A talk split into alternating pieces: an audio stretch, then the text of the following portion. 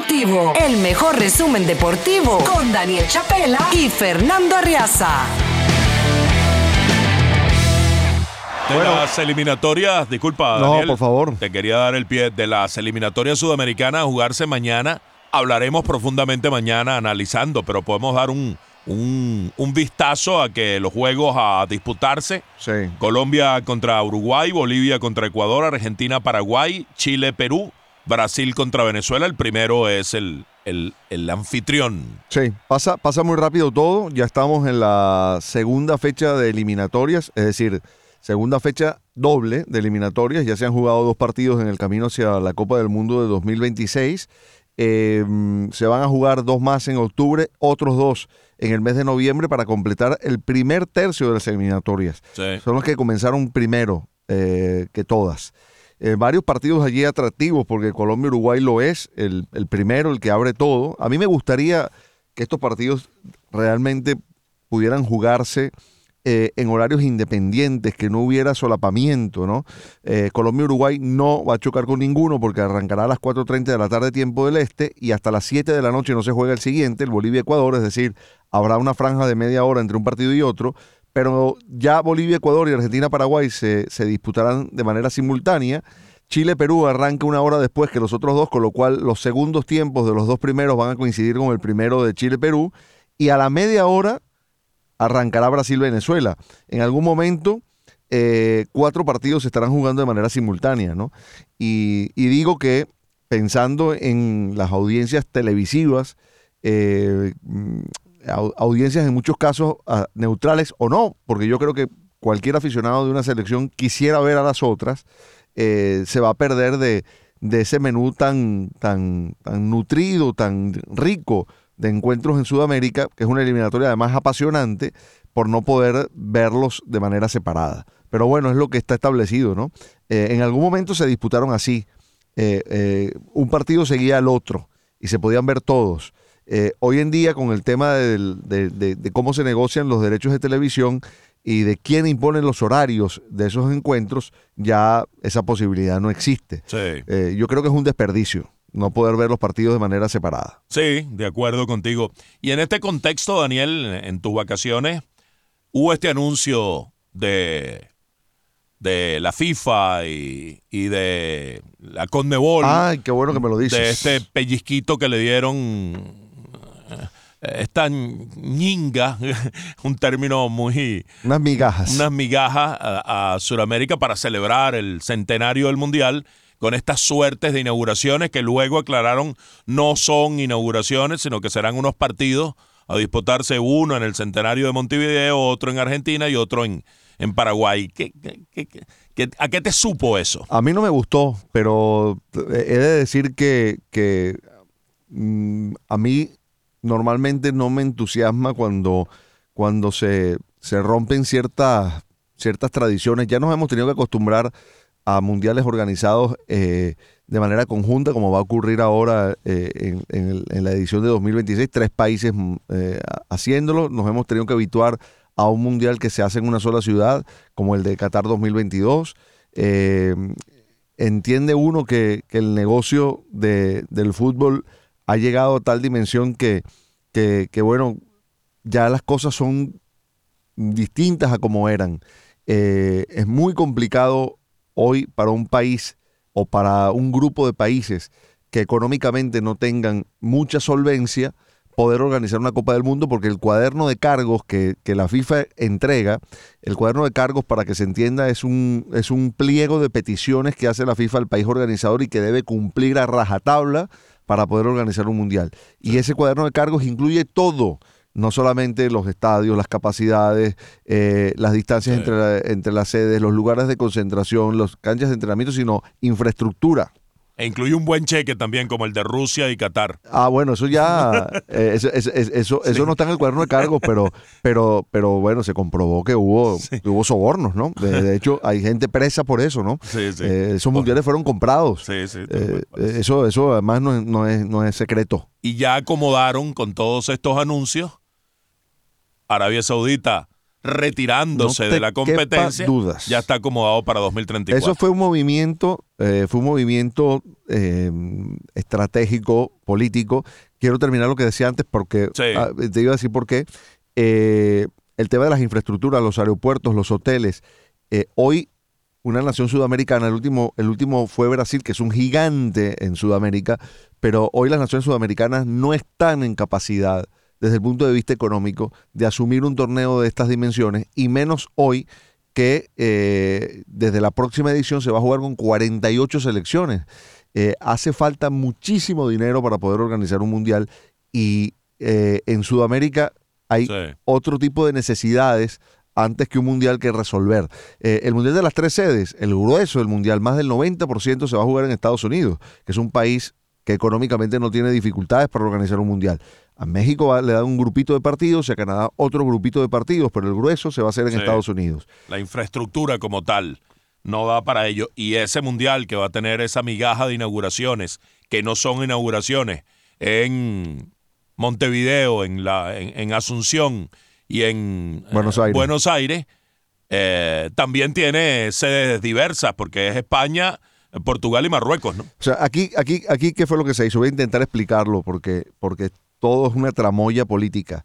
Eh, había una candidatura sudamericana de cuatro países, Chile, Paraguay, Argentina y Uruguay, para organizar en Sudamérica el Mundial del 30 a propósito de los 100 años de la primera Copa del Mundo, que para mí tenía, desde el punto de vista histórico, desde el punto de vista emocional, sentimental, mucho valor esa candidatura, no desde el punto de vista económico. Sí.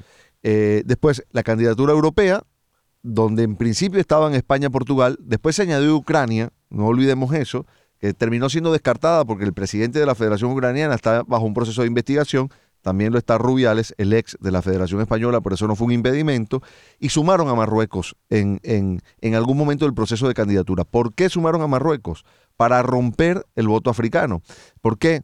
Hoy en día, para elegir la sede de un mundial, eh, a ver, antiguamente lo elegía un consejo, un grupo de capitostes, de dirigentes, De notables. de notables, ¿no? De no- no- no- notables que después Sí, se descubrió que no, eran tan notables, ¿no?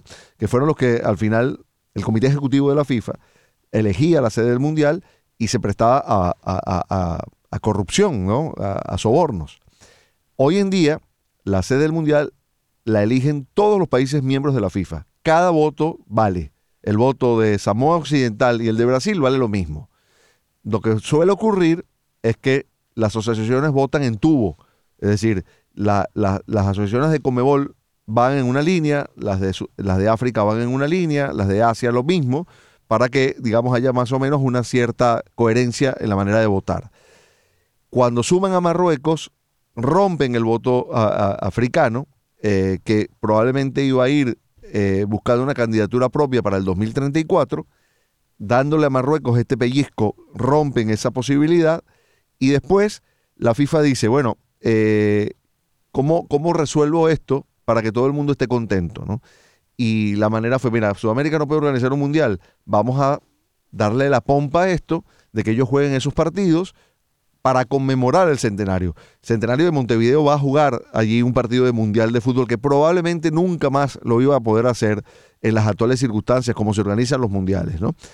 Ahora, a mí que alguien me explique, más allá de haber formado parte de la candidatura inicial, qué rayos pinta Paraguay como sede de un mundial. Y cómo Paraguay tiene ya el derecho de participar en el Mundial del 2034, ya tiene el cupo asegurado En base a en base este movimiento. Sí. ¿Y por qué Chile lo dejan afuera? ¿No? Eh, en definitiva, Que sí tendría organizó mundial. que se organizó un mundial y tendría además Chile tanto derecho a pedir eso como Paraguay. Lo que pasa es que el presidente de la Confederación Sudamericana de Fútbol y parte importante en toda esta negociación política es Alfredo Domínguez, Alejandro Domínguez, perdón, eh, paraguayo. Entonces está muy claro por dónde van los tiros. En Paraguay dice que van a construir un estadio para poder eh, eh, organizar un partido del Mundial del, del, del 30, perdón, el Mundial del 30. Y la verdad, para mí, ¿qué quieres que le diga?